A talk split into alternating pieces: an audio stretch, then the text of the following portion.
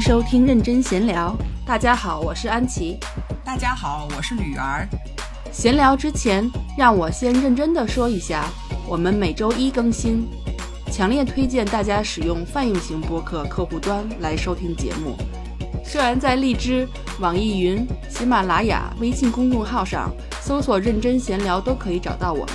我们会和大家聊文艺、聊旅行、聊美食，还有读书。我们喜欢大自然，有自己的观点与想法。我们爱学习，让我们一起牵起小手，徜徉在知识的大道上，成为有思想、有欢乐、有吃有喝的四有青年。今天和大家分享一下我前两周在纽约旅行的经历。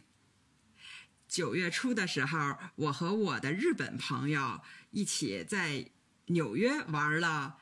呃，八个整天，加上往返呢，一共是十天的时间。呃，纽约的秋天名不虚传，果然很美。然后这个是我们第一次去纽约。然后我跟这个朋友呢，我们俩都是比较喜欢博物馆和美术馆，所以呢，这八天的时间里，我们参观了大概得有十三四个吧美术馆，然后还嗯吃吃喝喝了一下，然后朝着四有青年又迈进了一步。没错没错，然后那个在呃美国的大汉堡与大薯条的培养之下。嗯，这个肚子又胖了一圈儿。我想问一下你，因为因为秋天国人们都去日本看看枫叶嘛，就是因为日本的秋天更有名。为什么你想着秋天去纽约呢？啊。啊，这个呃，这次旅游的契机是是怎么回事儿呢？是嗯，我之前结束上一个工作是大概呃六七月份的时候，然后就想着，一般你那个换工作都是旅游的好时间嘛。后来我就哎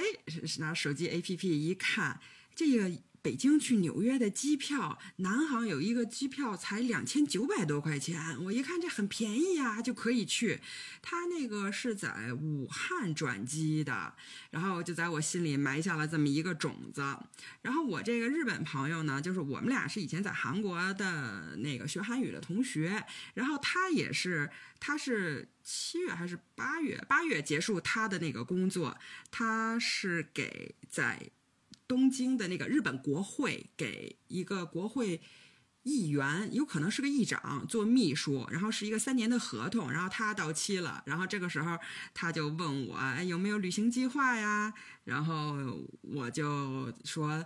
哎，可以去纽约，他有没有兴趣？哎，他也挺有兴趣，就是我们俩都没有去过纽约，这么着，我们俩一拍即合，就说去纽约。所以你是，所以你是飞了多长时间到了纽约？啊，就这说到买机票的这个问题，就是我我今年二零一九年，我觉得我 get 到一个新技能是什么呢？就是买便宜机票啊，呃，可以跟大家分享一下啊。我也不知道是不是，就是我我觉得我是算是初级吧，会买。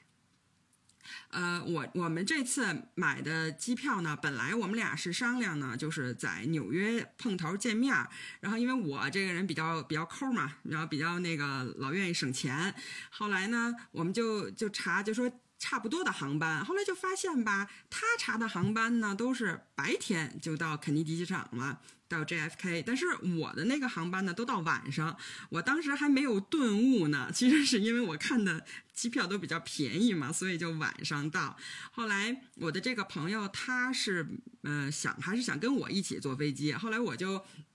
虽然开始看的是南航的，后来我就发现国泰有一个在香港转机的，是四千二往返，然后还挺好。因为国泰的那个饭比较比较好嘛。后来我就想我坐那个，后来我这朋友也真是不嫌远呀。然后他为了和我一起坐航班，坐坐飞坐飞机，所以他先从东京飞到香港，飞四个小时。然后呢，我们再一起从香港飞到纽约去。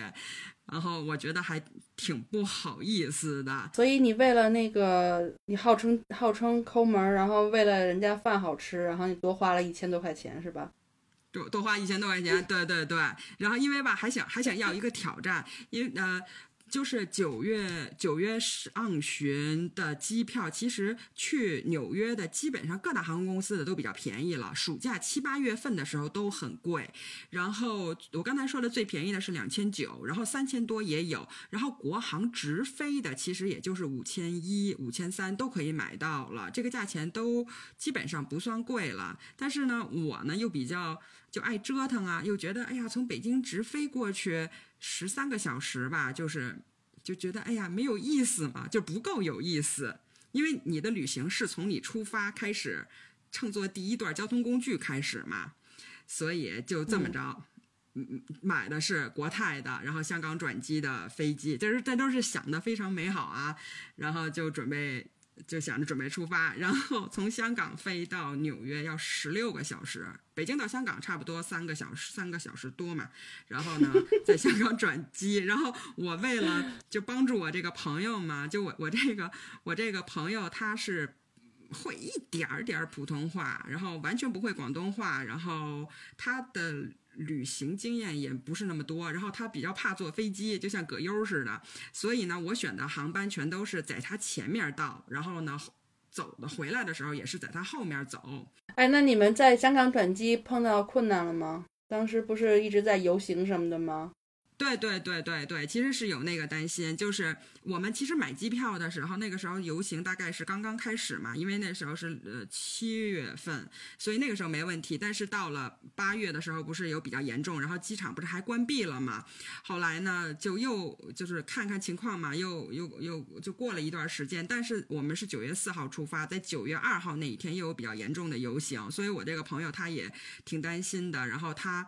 他呃，他就想要不要换机票，然后他也问我的意思，然后我还得说不好意思啊，因为我太抠了，就是我的那个机票不是便宜嘛，就是不能免费改签，所以我就我我就我就我就铁了心了，我就跟他说，除非航空公司给我改签，就是能给我免费改签，不然我是不改签的，就这么着。你看，真的是就是舍命了。舍舍命不舍财，但是当时我也问了一下，就是那个朋友们，呃，因为是转机嘛，然后朋友们也说，就是你不要出机场，然后你就在里面待着是没问题的，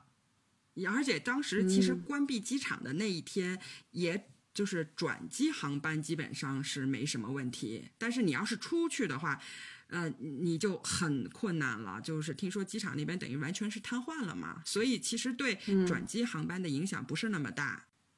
嗯，然后然后就等于是这样，然后我再给大家一个一个。一个信息是什么呢？就是，呃，现在是九月底嘛，然后大概十月份我就看一下北京到洛杉矶的机票只要两千五，就是国航直飞，然后我就看哇，原来可以这么便宜，就我以为就是四千北呃北京到美国四千就已经很便宜了，但是其实它还有更便宜的，真的是现在那些 A P P 太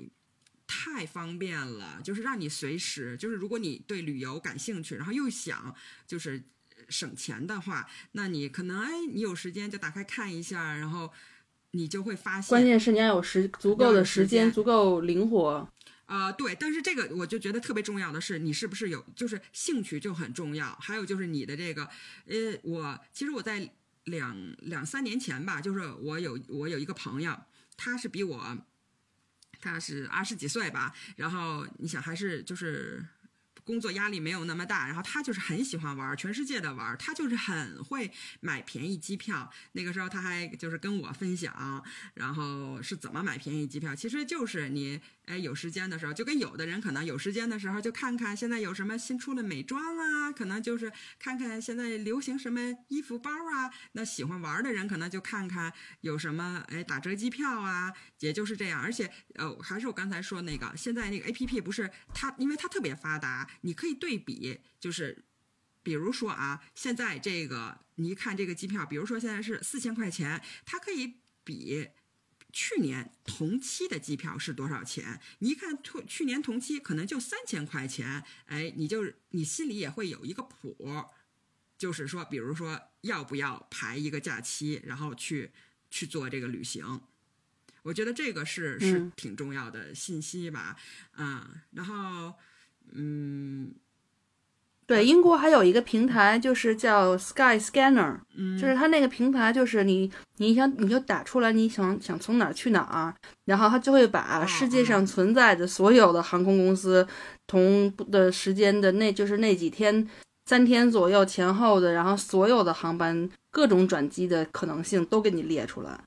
然后你就可以挑你嗯。最想，你觉得你可能也不一定是最便宜的，你可能是便宜的那一些当中，然后你觉得转机比较舒服的，然后就是航班公司、航空公司你比较喜欢的，就这种现在都有，嗯，还挺好的。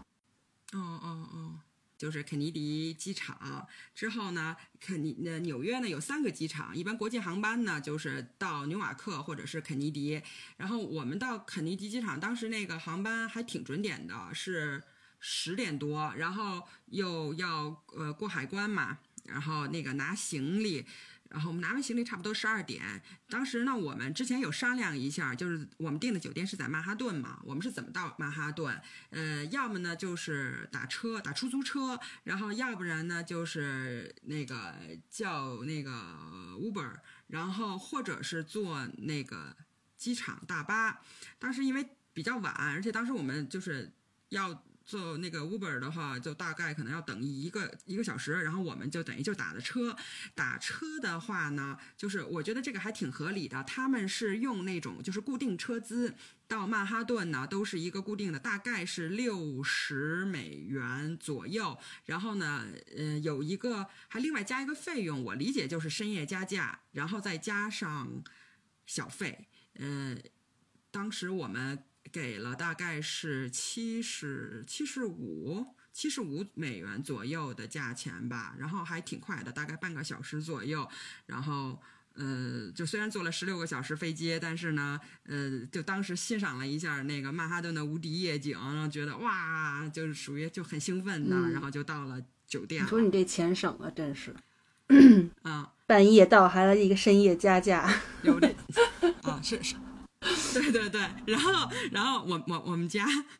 我得说一下，我姐我姐也是，她也是特特别会会算，然后她还说呢，她说你这个呃，你你你飞机是晚上到了，但是你酒店等于只住了半天儿，所以你还要衡量你的酒店的价钱，然后其实里外里到底有没有省到钱，其实完全不知道。我所以我我我就觉得我我并不是那种就是超级会精打细算的那一种，只是说有这种我用了这种方式给大家给大家参考吧，然后大家可以选嗯更、更就不要不要重蹈你的后辙。对 不要重蹈我的后辙。对对对，就是嘴上说自己特抠门，然后成天没有钱，然后是一个穷苦文人，但是其实花花钱的时候，那个也也完全没有省到啊。哎，然后接接下来啦，我就我就要说啦，我们这个。在纽约不是有那么多那个博物馆吗？真的是一个喜欢，如果你喜欢博物馆和美术馆的话，纽约真的是一个特别酷的地方哈。然后我们我们是买了一个纽约的那个 City Pass，City 它这个博物馆通票呢是九九个博物馆里面，然后你可以选六个，然后在九天。之九天之内有效，然后纽约有特别多种那个 pass，然后它是有按天的，然后有按就是去哪些地方的，这个网上就是信息特别多，大家就可以看，根据你在纽约的时间，然后选一个合适的，然后就这个，我们买这个 City Pass，其实你要说它有多便宜嘛，我觉得好像也没有。我们买这个等于去六个博物馆的是一百二十二美美元，然后呃，是我的这个朋友他在。就是他在日本买的嘛，然后那个日本的通过好像旅行社吧，然后人家给了一个五美元的星巴克的那个卡，然后哎，反正就不管怎么说吧，哎，想啊问有一个问题啊，那你们那你纽约的这些博物馆什么都收钱的是吗？对，基本上都是收钱的，就除了那个那个。呃呃，纽约那个 Public Library 除了那个图书馆不收钱，其他都是都是收钱。然后这个有一个呃，又有一个可以省钱的地方，可以可以说了。呃，像呃大都会这些有名的都是差不多二十五、二十二、二十五美元。然后呢，有一些博物馆呢，它是在每周有一个固定的时间段，它可能是免费，或者是。pay as you wish，就是你配你付多少钱都可以，当然你可以付一美元，你也可以付十美元，那个是你随意啊。然后呃，所以呢，就是你可以。在那个官网上面先查好这个信息，然后你就在它的这个免费开放，或者是说这个自由付门票的时间去，然后也可以省挺多钱的。嗯，所以其实这样听起来，我觉得伦伦敦要好很多哎。伦敦的大部分的美术馆和博物馆都是免费的，就是那些长就是长期的展全是免费的。然后就只有那些，因为美嗯像像那些他们会有一些特展，特展是需要付钱的。但你要看那些什么大英博物馆那些普通的那些展馆什么的，还有一些美术馆，全都是免费的。啊那就是中国人和和外国人都是一样的嘛？都不用钱？都一样，都一样，对。然后他门口一般都会有捐款箱，就如果你好心，你觉得他们做特别好，然后就是支持他们就继续做下去，你可以捐，你可以捐钱，但是他也没有说你必须要捐，都靠自觉。哦，我我听说那个大都会以前也是这样的，就是你就是你看着捐款，但是呃，听说就是是就入不敷出，后来实在支撑不下去了，所以现在大都会也是就是强制你必须要买票。对，因为这个是因为就是所有的图博物馆和美术馆，这些都都是呃从纳税人的钱里出，所以它是政府的预算，政府每年拨一大部分预算给这些，让他们去运营，然后通过特展去有一小部分特展是赚钱的。嗯嗯嗯，呃，所以就是喜欢去博物馆的，然后大家还是可以考虑买一个 pass，然后呃还有一个呢就是交通卡，纽约的。交通费就是地铁费呢，现在是二点七五美元，就是坐一次，就还挺贵的。然后它有一个一日卡和七日的和三十日的，就是你，就是你随便乘的这这种。然后呃，我们当时呢是买了一个七日卡，七日卡是呃加上一一美元的成本是三十四美元，呃，这个吧还。实际上乘坐下来呢，还是挺值的。然后我这个朋友他是说，是呃，你好像你在纽约玩，如果有三天，只要超就超过三天，你买一个这个七日卡就是划算的。这个开始的吧，开始的时候其实开始三天我都没有买，然后因为我觉得可能坐不了那么多地铁，而且之前人家不是说那个纽约的地铁不太安全嘛，呃，但是这两年。听说是好很多，而且它是地铁跟那个公交车是可以，就是，呃，就是你可可以免费换乘的，是这种，就跟北京不一样。北京是另外花钱，但是北京当然交通费本身就已经非常便宜了。然后，所以那个到了第第四天的时候呢，我的朋友他买了一个交通卡，那我们俩一起玩嘛。后来。我我为此我心里还别扭了半天，然后也这我这朋友他有这么一个观点，我觉得还挺有意思的。嗯，我觉得如果你现在买了交通卡，那你前三天单买的那些叫那个那个地铁票，那不等于就浪费了吗？然后他是说，他说我买这个交通卡呢，是为了在我想坐车又舍不得花钱的时候，让我安心一点的可以去坐车。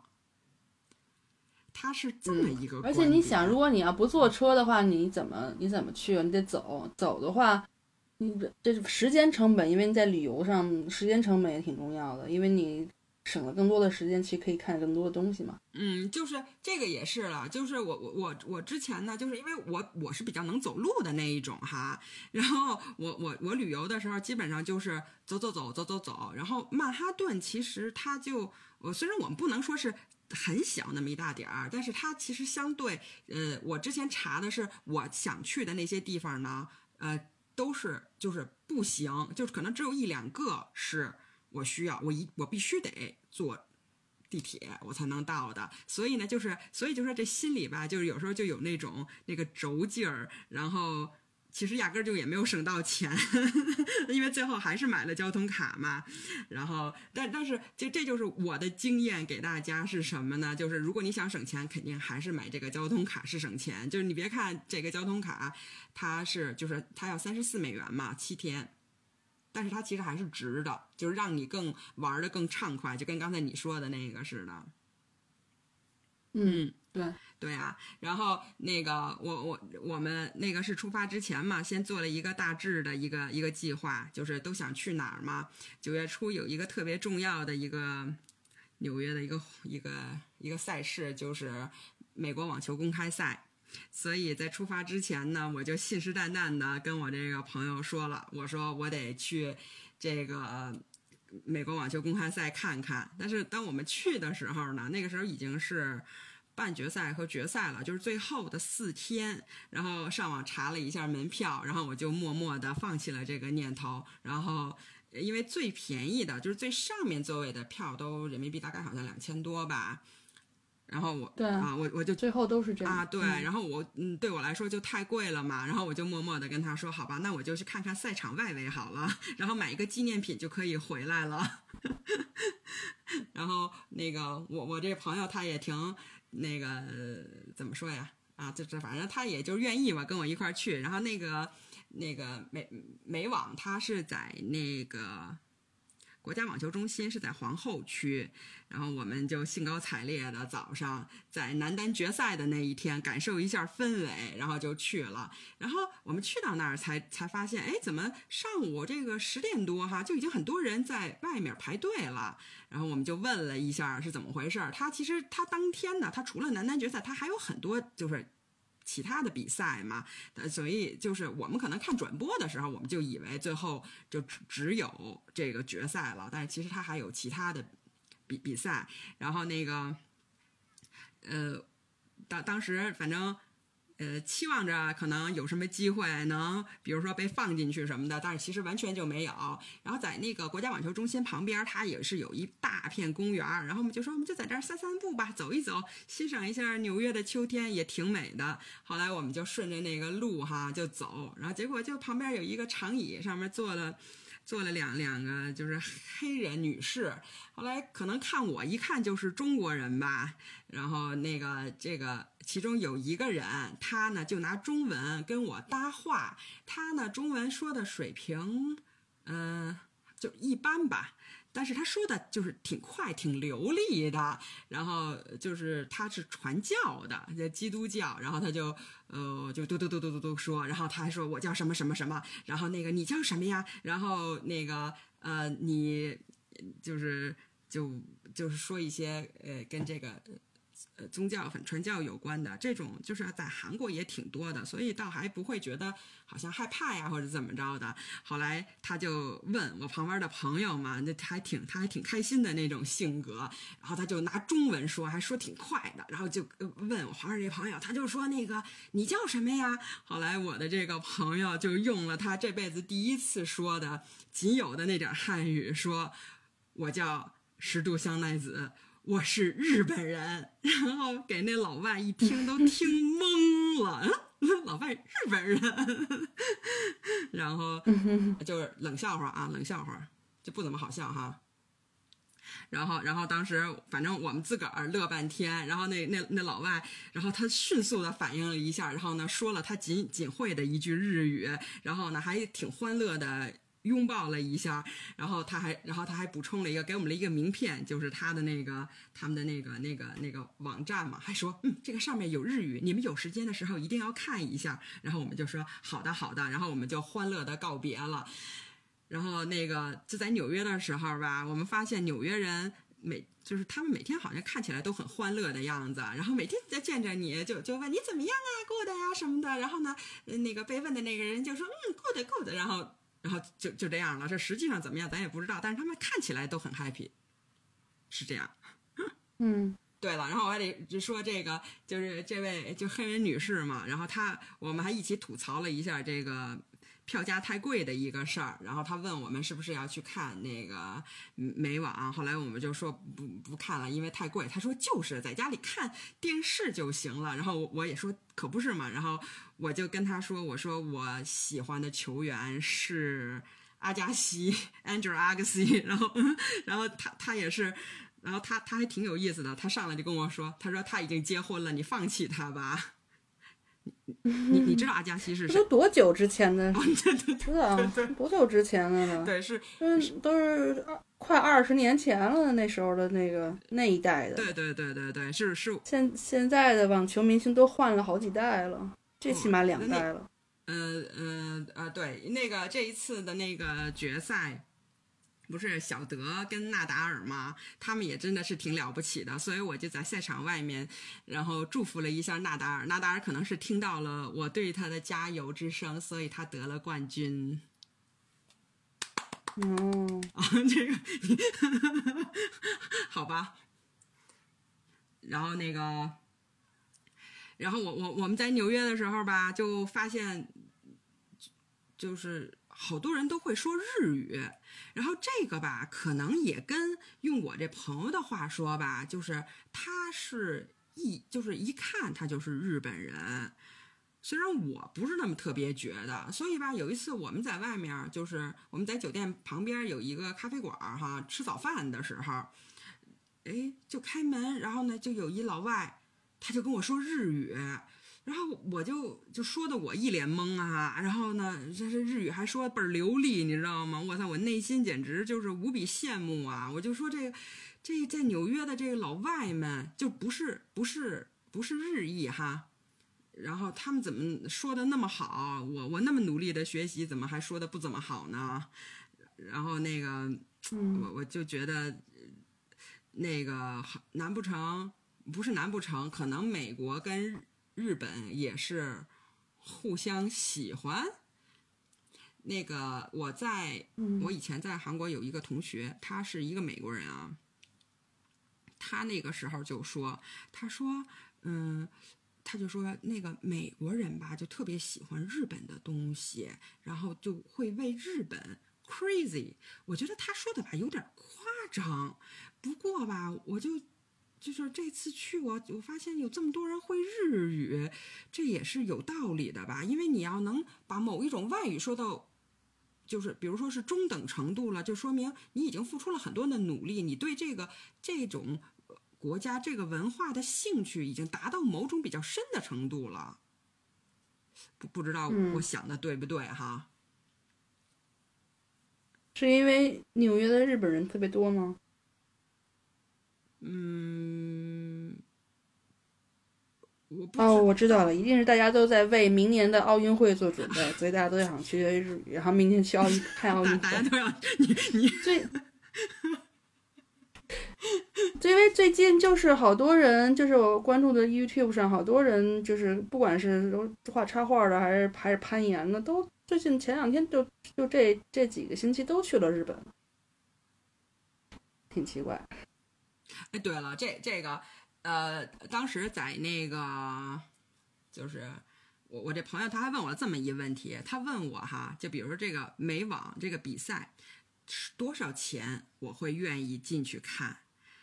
哎，我觉得这还挺挺逗的。然后我我就我就跟他说一下，就是说，因为现在。我是那个时候学生时代嘛，我特别爱看网球，然后等于是，所以我喜欢的网球选手就全都退休了嘛。然后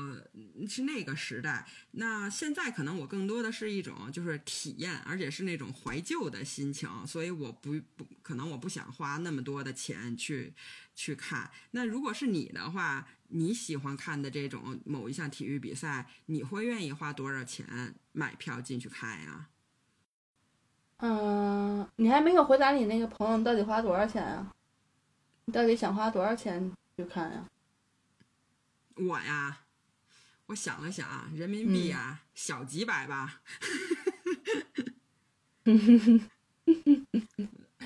我估计可能差不多吧。我没有什么特别想喜欢看的比赛，就是那些比赛，我觉得我喜欢看的比赛，我觉得在现场看不如在电视上看。因为当时伦敦奥运会的时候，我们买了。羽毛球的票买了，羽毛球买了网呃排球和买了呃还有什么乒乓球，然后我们就看了看了几场，因为还要抽签儿嘛什么的，看了几场，但那个价格都是十几磅左右，撑死了二十磅，我不会买再贵的，因为就是看着个就是凑个热闹，感受一下。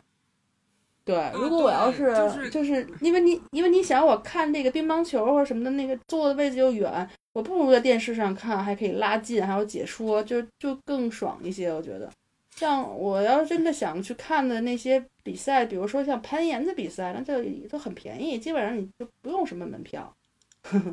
所以，所以这个就是项项目不一样吧？就我在伦敦这么多年，每年的温布尔敦我都不会，都没有想说我每年买个票去看。但我有朋友，我知道我有朋友就很愿意去看。就我就觉得电视上看就挺好的。嗯，就是，嗯，因为后来我也是，就是有想一下，因为我我特别喜欢羽生结弦嘛。你你知道羽生结弦是谁吗？不知道。花样滑冰选手。花样滑冰的那个票，我以前其实没太关注那个冬季项目嘛。后来慢慢的，哎，我发现冬季项目那个，哎，就是比夏季项目好像还有趣儿哈。然后我就发现这个，然后我就喜欢他嘛。然后我就想，如果要是有机会去看，比如羽生结弦的比赛，我愿意花多少钱？那可能那大几百，那我也愿意。可是你要是说真的，就是说从这个观看效果来说，那你肯定在。就是你你你去你去现场看，不如在家看电视，因为你离得太远了。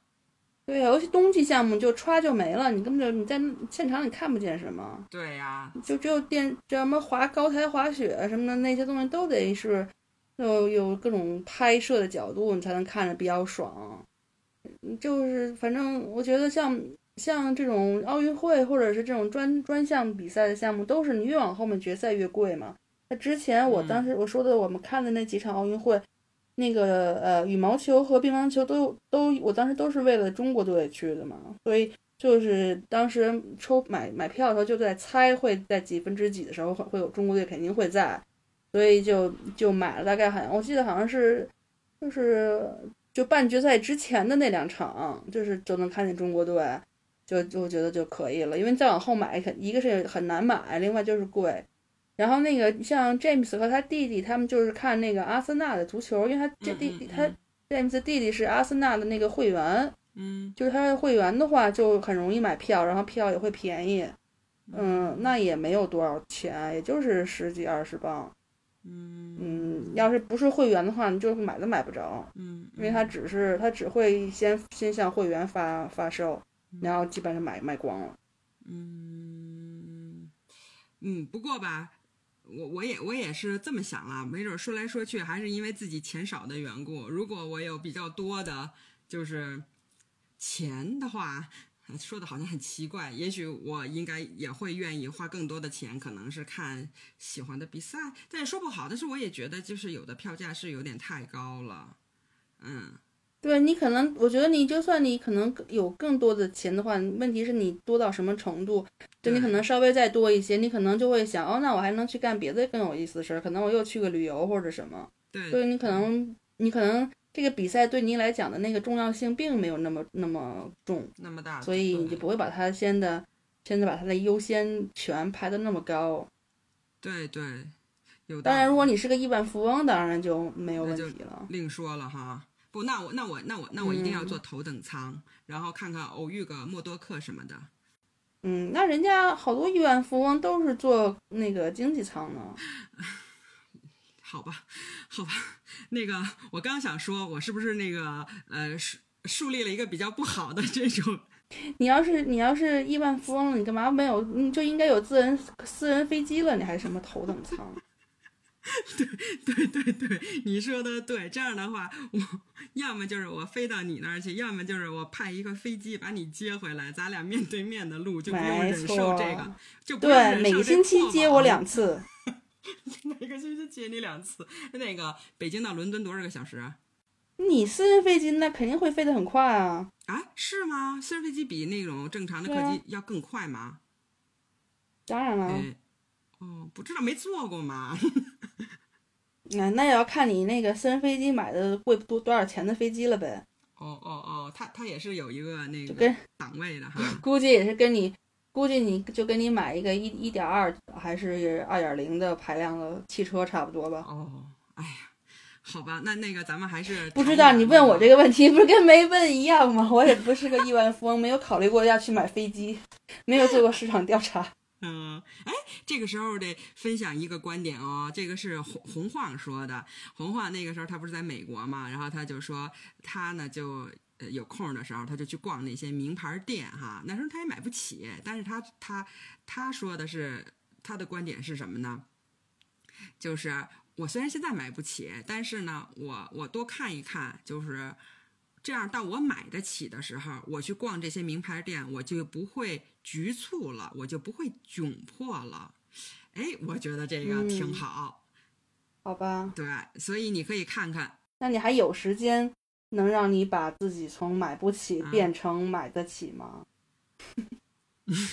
你 买的从那个过程，你不需要去工作赚钱吗？嗯，对，所以，所以我我我我我想了想，还是干点自己喜欢的事儿吧。那个，就比如说那个读读书什么的，我觉得这个就读读书挺好，比琢磨着怎么买私人飞机更适合我。我我就在书中找我的私人飞机。书中自有颜如玉。对对对，那个我我我这说一下哈，真的，这个为了这次就是去纽纽纽约旅行嘛，嗯，比比起说做什么攻略吧，我还真是看了几本书，呃，为的就是就是带一点知识，就是别去那儿看了就是啥都不知道啊。然后其中有一本书，呃。是那个，就是兰兰登书屋，它的创始人就是呃，Bennett Cerf，是他的一个回忆录。然后他也是一个出版人嘛，然后也是一个作家。然后呃，我看了那个书的时候，看的特别激动。然后上次你回来的时候，就是我我还给你。介绍了一下，就是那本书，嗯，然后那个那个呃那本书就是，如果一个人如果你喜欢文学的话，你对出版感兴趣，一定要看那本书。它是它是七几年已经过世了，但是现在又有它那个就是中文版，而且可能它中就是中文版还有两个版。然后呢，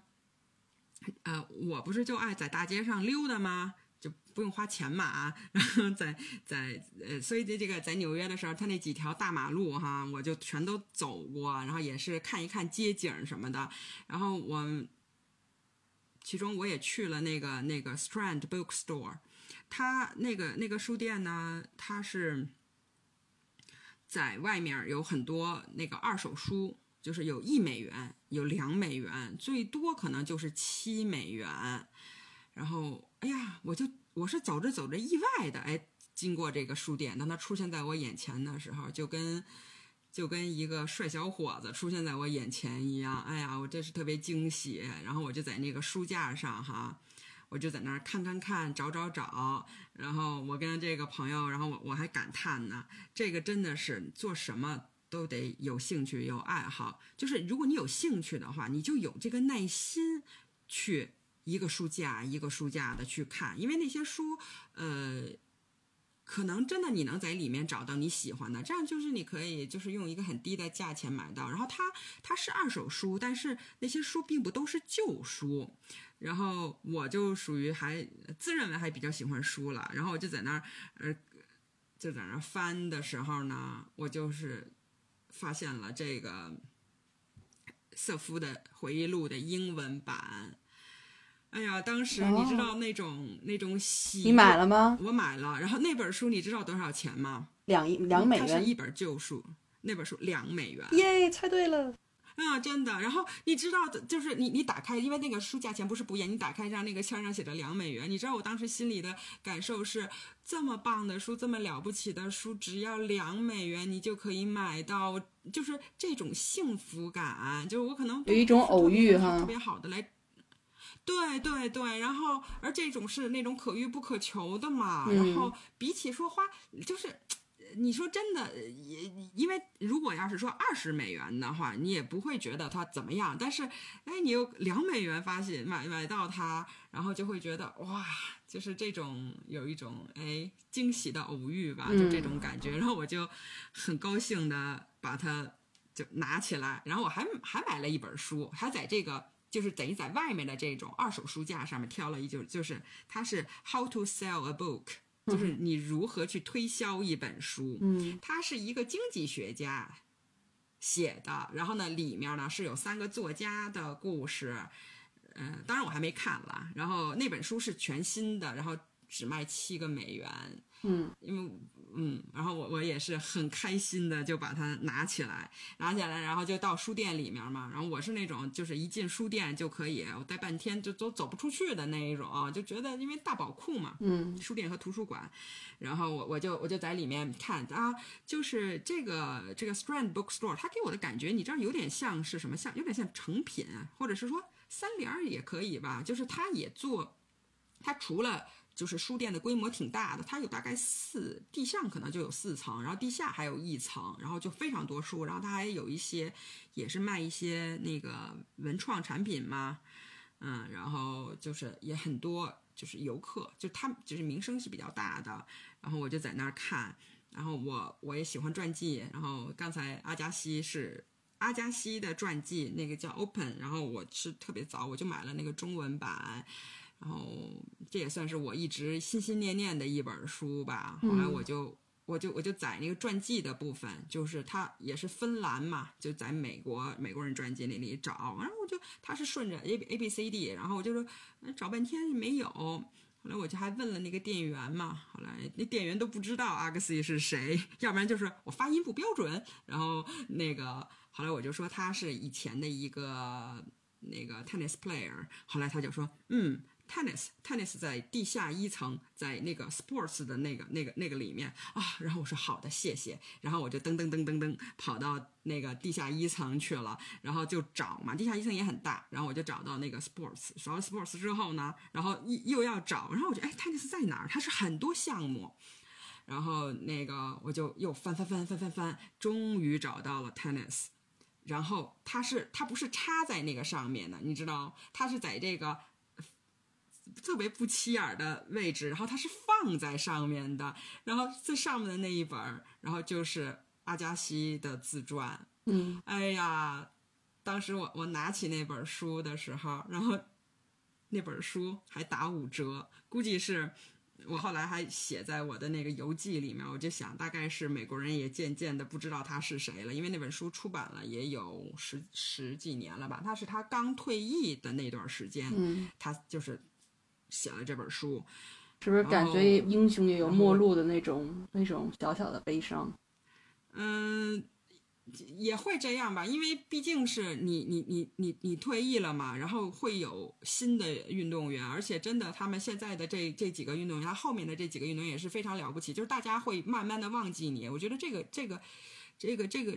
就是实际上是会这样的。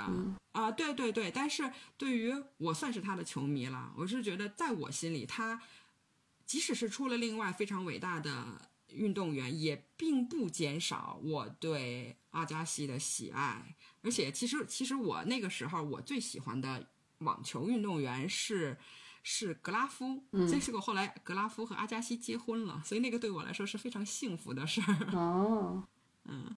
估计现在的小朋友也没人知道谁是阿加西，什么张德培，估计都不知道了吧？对对对，但是你你知道吗？要说到张德培，还有一个要说的，你你你你知道张桑切斯张呃桑切斯 好的，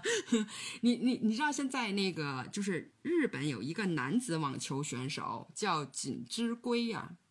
你知道他他是在呃过去的这几十年里。呃，最优秀的日本男单网球选手。然后我也是在日本的时候意外的发现了，就是我才知道他，我发现他竟然能进到前十啊，就是很了不起。然后我就有查，就是搜一下他，他的教练竟然是张德培。嗯，然后我就发现，哦，张德培很了不起。而且那个时候，你知道以前张德培他也是，他是那种耐力型选手啊。然后他本身自己的成绩其实也不是。呃，他比他比 Sampras 还有 Oxy 其实是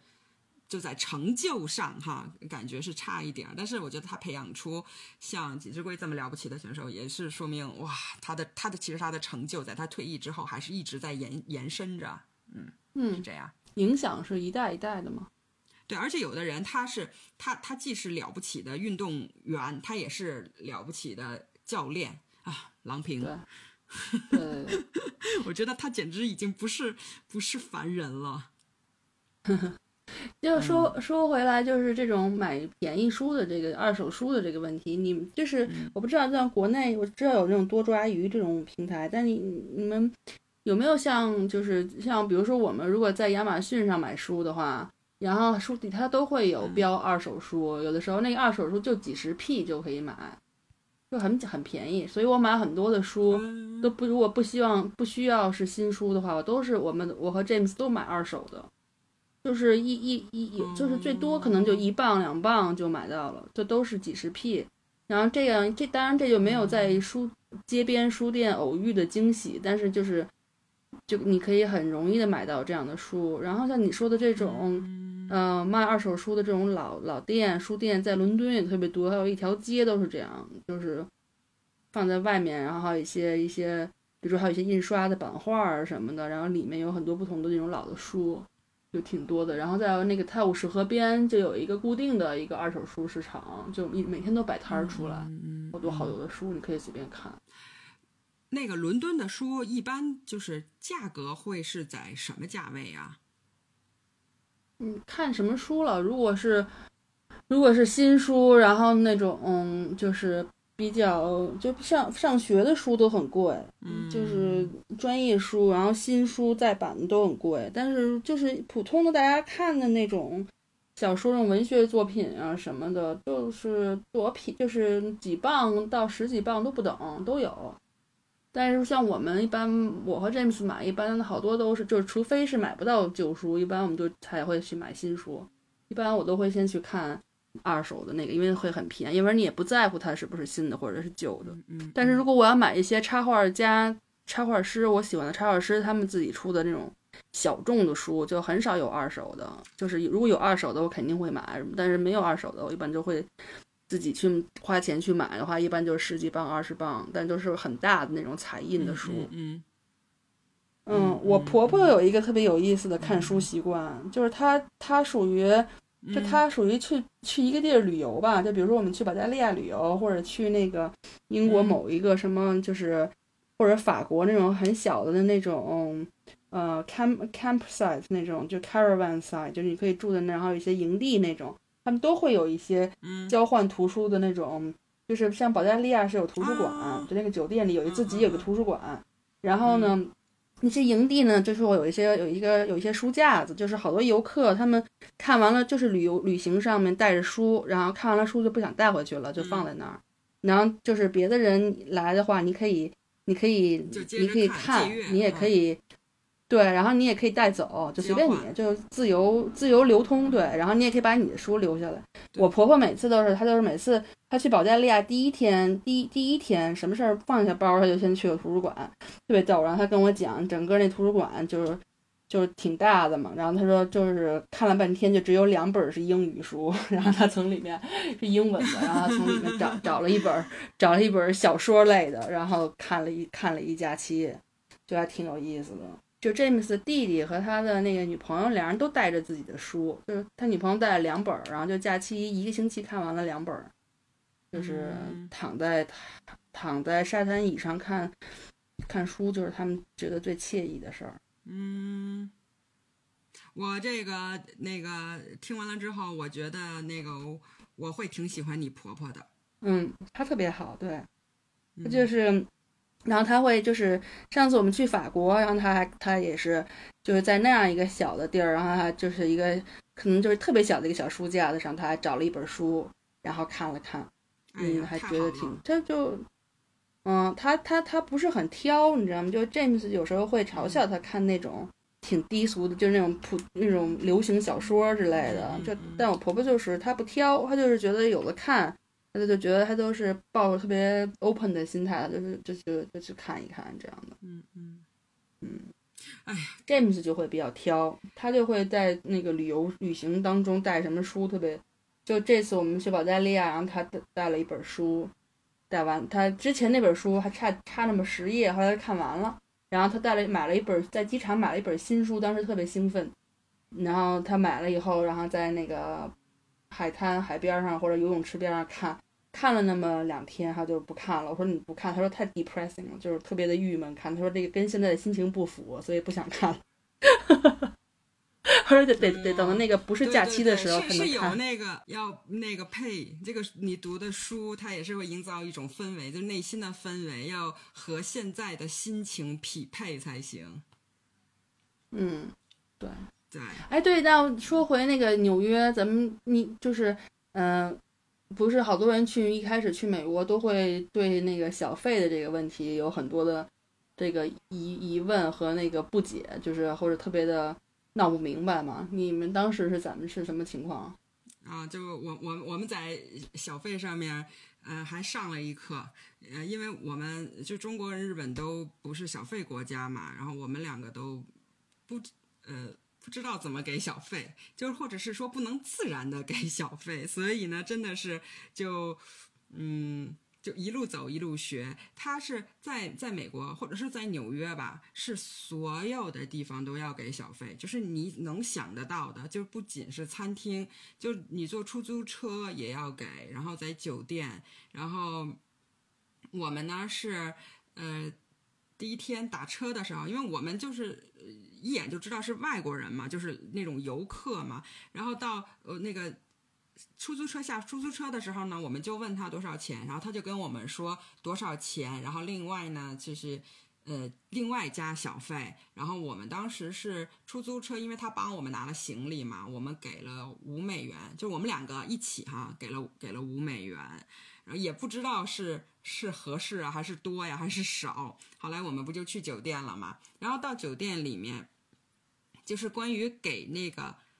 服务生就是打扫房间的那个人的小费，哎呀，这个真的是还挺大问题。是什么呢？我我我让我这个朋友他先做了一个功课嘛，他说呢，就是把这个小费是放在床头上或者放在枕头上都行，就是每天还要就是给这个人，虽然是见不到面的。然后我就不知道嘛，后来我我就想，那他要是说给，那就那就给嘛。然后我们两个就每个人给一美元，因为是可能是不是有点有点有点少啊？然后我们第一天呢，这连我们入住的第一个晚上过去了，然后我们那个等于第二天的早上，我们就把这个小费呢放在床头柜上了，就是靠他那边和靠我那边，然后我们。等于是第二天玩回来了，晚上回来一看，这个小费并没有拿走。然后我这朋友他就倍儿认真呐，然后那个我得必须介绍一下啊，他是东京大学学国际政治的学霸吧。然后他就又上网去查去了，然后那个他就说：“哎呀，原来是放在床头柜上是不行的，因为放在床头柜上，人家打扫卫生的人，人家不知道这个是你忘拿的还是给小费的。”然后我也赶紧上网查一下吧，然后就说这个酒店里面的小费呢，是你呢要么放在信封里，要么放在枕头下面，就是。给的是比较隐晦的，然后呢，让收的人呢也能够比较体面的收这个钱啊。后来我其实之前我没有把小费这个事儿看得那么那么那么严重嘛，我就想是不是给不给都行呢。然后，但是第一天因为他没有拿小费，然后没有我们的那个洗发水儿，还有护发素，还有香皂，他没有给我们新的。所以，啊，这样这样啊，然后对呀、啊，那跟英国比真的差远了。英国的酒店你都啊不需要单独给他们小费，但他照常该换你的还是要换，除非就是那些国家，就比如说我去过像，嗯，像比如说比利时，然后好像好像埃及吧，就像这种国家，他一般你去的时候，酒店他的那个房间介绍里，他都会告诉你是说，像我们这个国家需要。嗯，就是说需要，比如说有像那个呃威尼斯也是，比如他们有那个 city tax，就是你要付城市税，所以你可能每天都要付多少城市税，然后然后说要每天要给要要需要给百分之多少，就大概每天会给多少钱到多少钱范围内的小费，他都会给你写的比较清楚，会报告诉你。而且我们我们并不是每天给，我们是就是临走那一天把整个这一这几天都算清楚了，然后一起给他放在那里。所以我们就等于是，我就是都比较，就是比较比较比较谨小慎微吧。然后因为我的朋友也也是，我们就性格是是是这种，就是。呃，又不想做不到位，然后呢，又又不想过，然后自己又又不想花多钱，大概就是这这么一种心情。后来呢，呃，我们就琢磨呀，难不成我我是想他是不是忘了呀？然后，但是我的朋友说，也有可能是因为没拿小费有关系。反正不管怎么说，从从第第二第就是第三天开始呢，我们就把这个小费呢放在枕头底下了。然后这个小费呢，他不就拿走了吗？但是在在。在在第三天的时候呢，出了一个事儿是什么呢？就是他又忘记给，就是给我们放那个洗发水了。而他打扫的时候呢，就把我的睡衣，我是之前放在那个床上面嘛，走了。后来他他就是整理床的时候，他把睡衣放在旁边的那个有一个像椅沙发椅似的嘛，然后他没有放回来，然后他也没有叠，那这就很不开心了嘛。然后我就去前台，就算是投诉了吧。然后那个。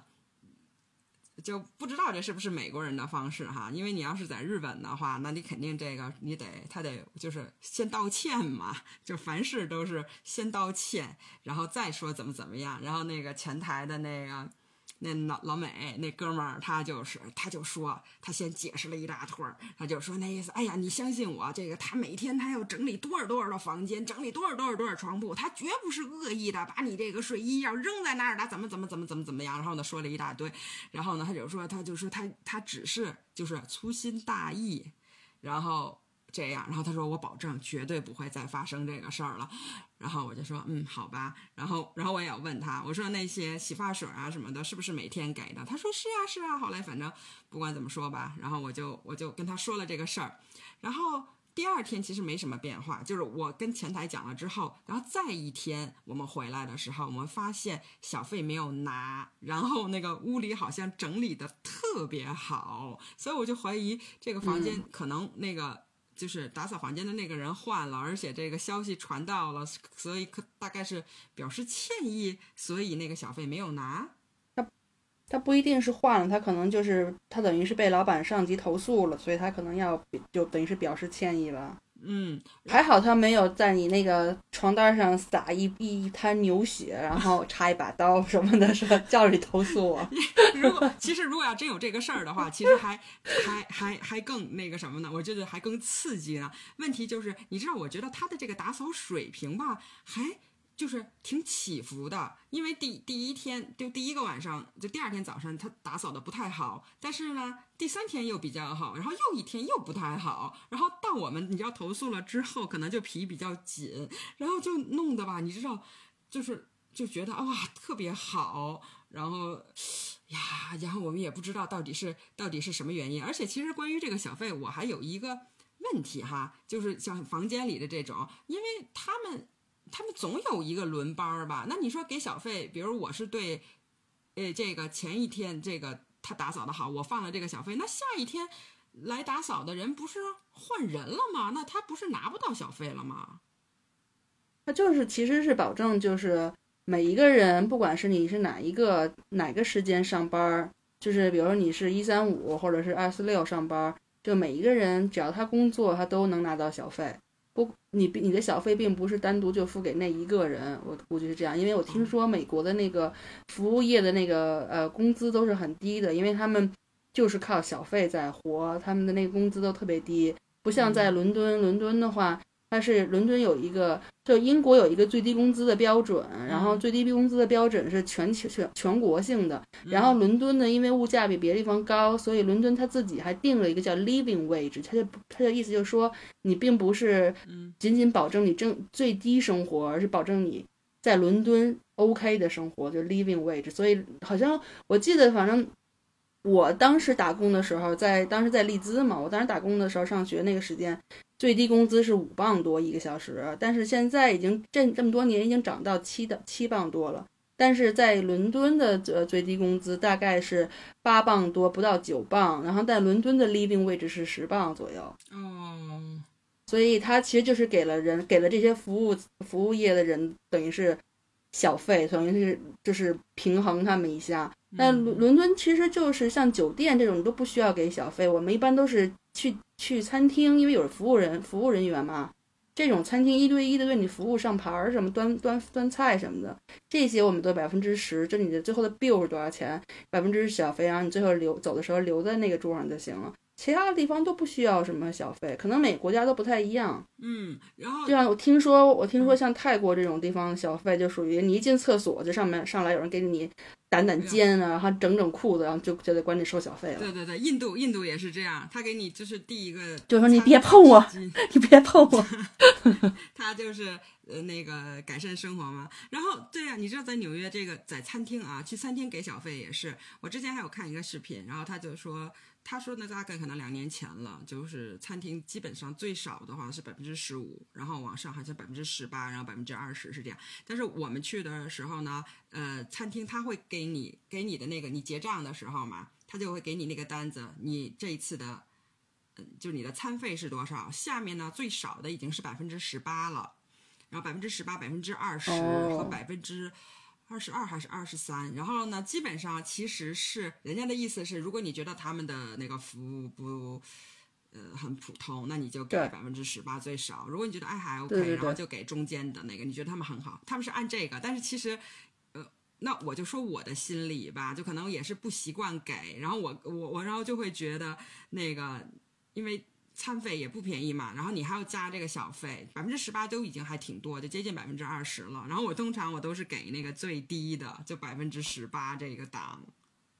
嗯嗯，就是像呃，现在英国的话，因为大部分都都刷卡嘛，所以现在就是很有很有一部分餐厅。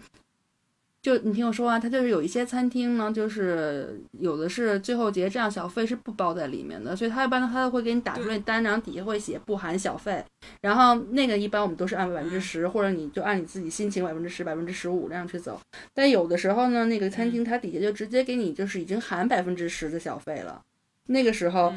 然后你刷卡的时候，它还上那个屏幕，它第一个就是你你那个。刷卡机，刷卡机的那个屏幕上就会显示，先一开始就问你还想不想要付那个就是这种 tips，然后你可以写，你可以按 yes 或 no。如果你要按按 yes 的话呢，它就会让你自己输入你想付多少钱，然后它就会自动的加上你之前那个饭费什么的一起，你就最后付一个总数。然后因为我每次如果像这种情况，就我每次都觉得已经都付了百分之十、百分之十五了。然后我一般觉得这服务也没有什么特殊什么的，我一般就就会按那个 no 嘛。然后有时候一开始按 no 的时候，都会觉得特别不好意思，我要偷偷的捂着那 捂着那个屏幕，然后按 no。嗯嗯嗯，就是这样。就英国人像，就像酒吧什么的，就他们其实我在酒吧从来不给小费，但是很多人就是在那种酒吧最后临走的时候，都会在酒都会在吧台，像咖啡馆也是，他们都会有一个小牌儿。就是就是你都是都是都是这样，就跟博物馆捐款一样，就是你是自愿的，就是，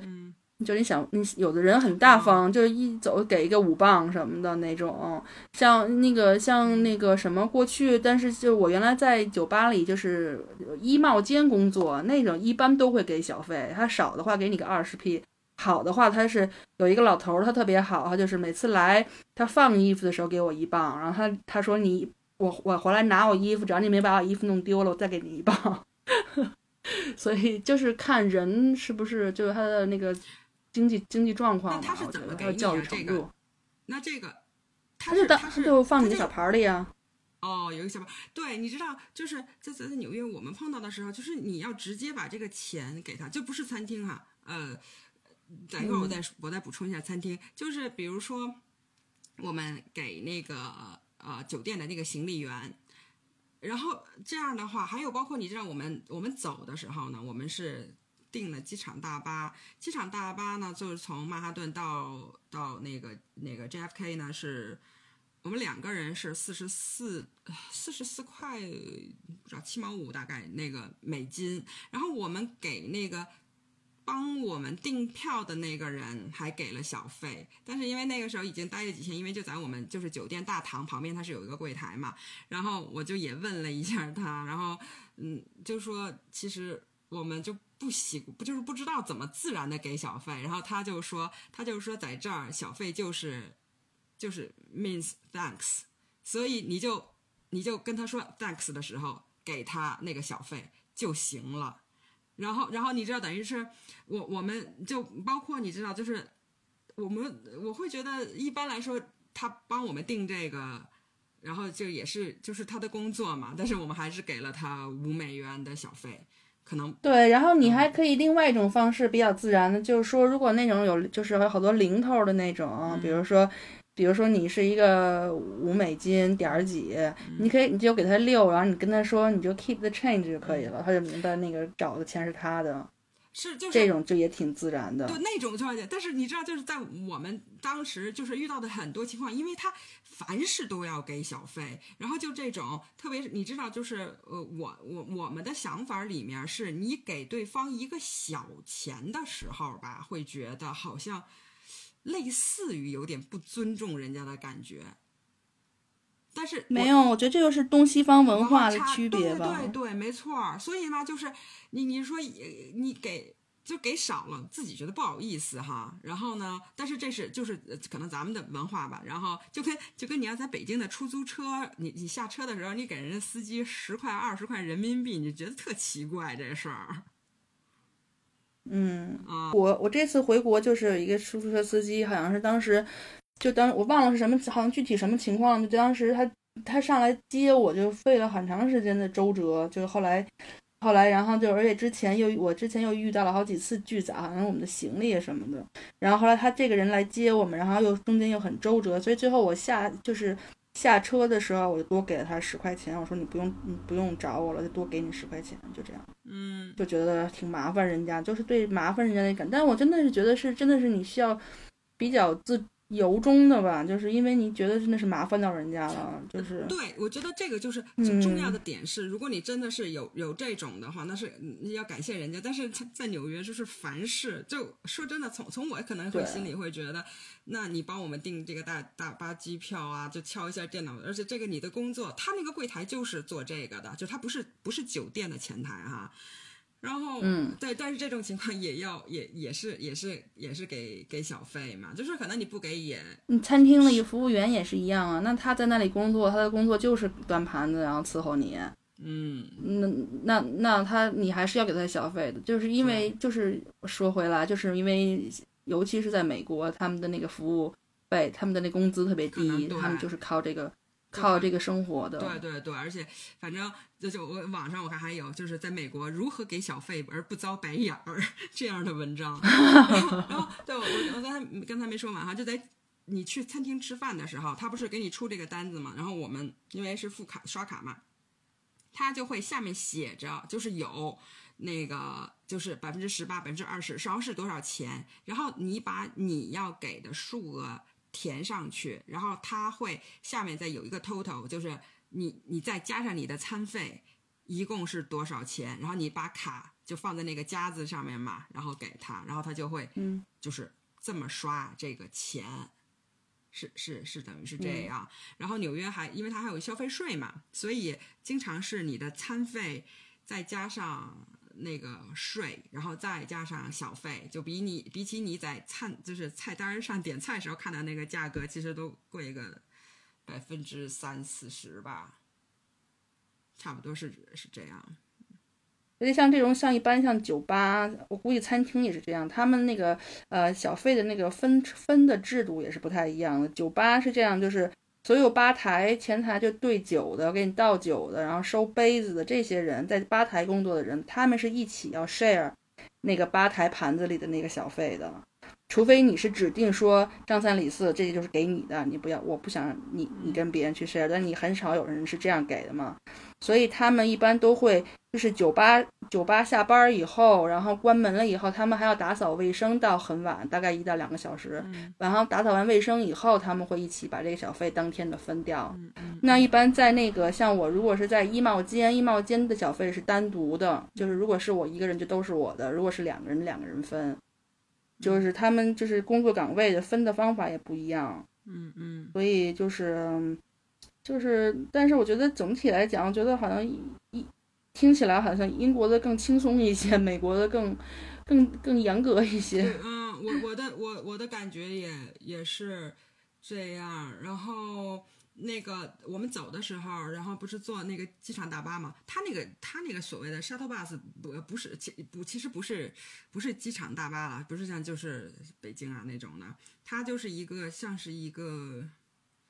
中巴吧。然后呢，他当时是拉了我们之后，还去了两个酒店，拉了几个人，然后去机场嘛。然后那个他也是在这个车里面，上面也有写着，他就是说，就是关于小费，他说那个。我们不强制要小费，但是你给小费，我们会非常感谢。就是还挺多看见这个的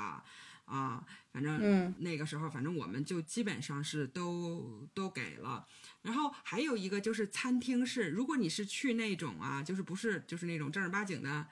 呃呃，不是说不是不正儿八经吧，就是不是看起来那么高级的那种那种酒店的话，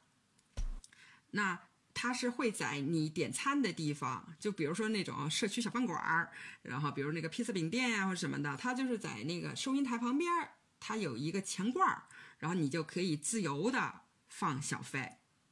嗯，就是这种，反正我觉得不是直接把钱给到人 别人手里的时候，都会相对轻松一点儿，就给的时候就是心理上没那么大负担吧。我们真的是一路。一路都在讨论，都在学习 如何自然的给小费。等你差不多习惯了，也该回来了。然后我们就回来了，对对对。然后后来我们还讨论呢，就是还有就是这个小费给多少嘛？因为有的时候其实你觉得他的服务没那么好，但是你还要去给他最低百分之十八的小费嘛。然后你这个时候你心里就会觉得有点不爽啊。反正纽约就觉得还是挺挺现实的，而且他们是挺会根据你的穿着打扮判断人的，就是提供服务啊什么的，就挺挺明显的这种态度，还挺势利的哈。嗯，对对对，大概就是这样。在在结尾的时候，我想用那个 Bennett Cerf 的那个书里面我我喜欢的几句话做结尾，可以吗？可以呀。嗯，就是。瑟夫他那个书里面呢，他，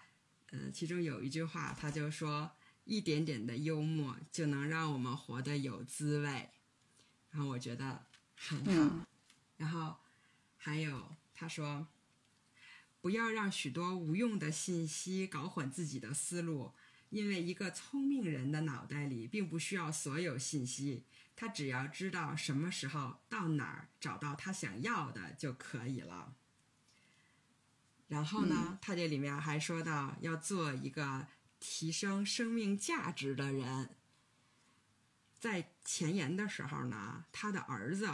说说他的爸爸嘛，他就说，当他离开房间时，屋里的人们会因为刚才与他共度的这段时间而更加快乐。然后我就默默的把这个放在我心里，我也想当一个这样的人。好吧，我们这一期就聊到这儿吧。好，那好，那这样吧。好，好，好，拜拜，拜拜，谢谢大家的收听，我们下一次再见哦。认真闲聊是一个有两个好友从北京和伦敦远程连线的一档播客节目。我们的成长还需要各位亲朋好友多多支持，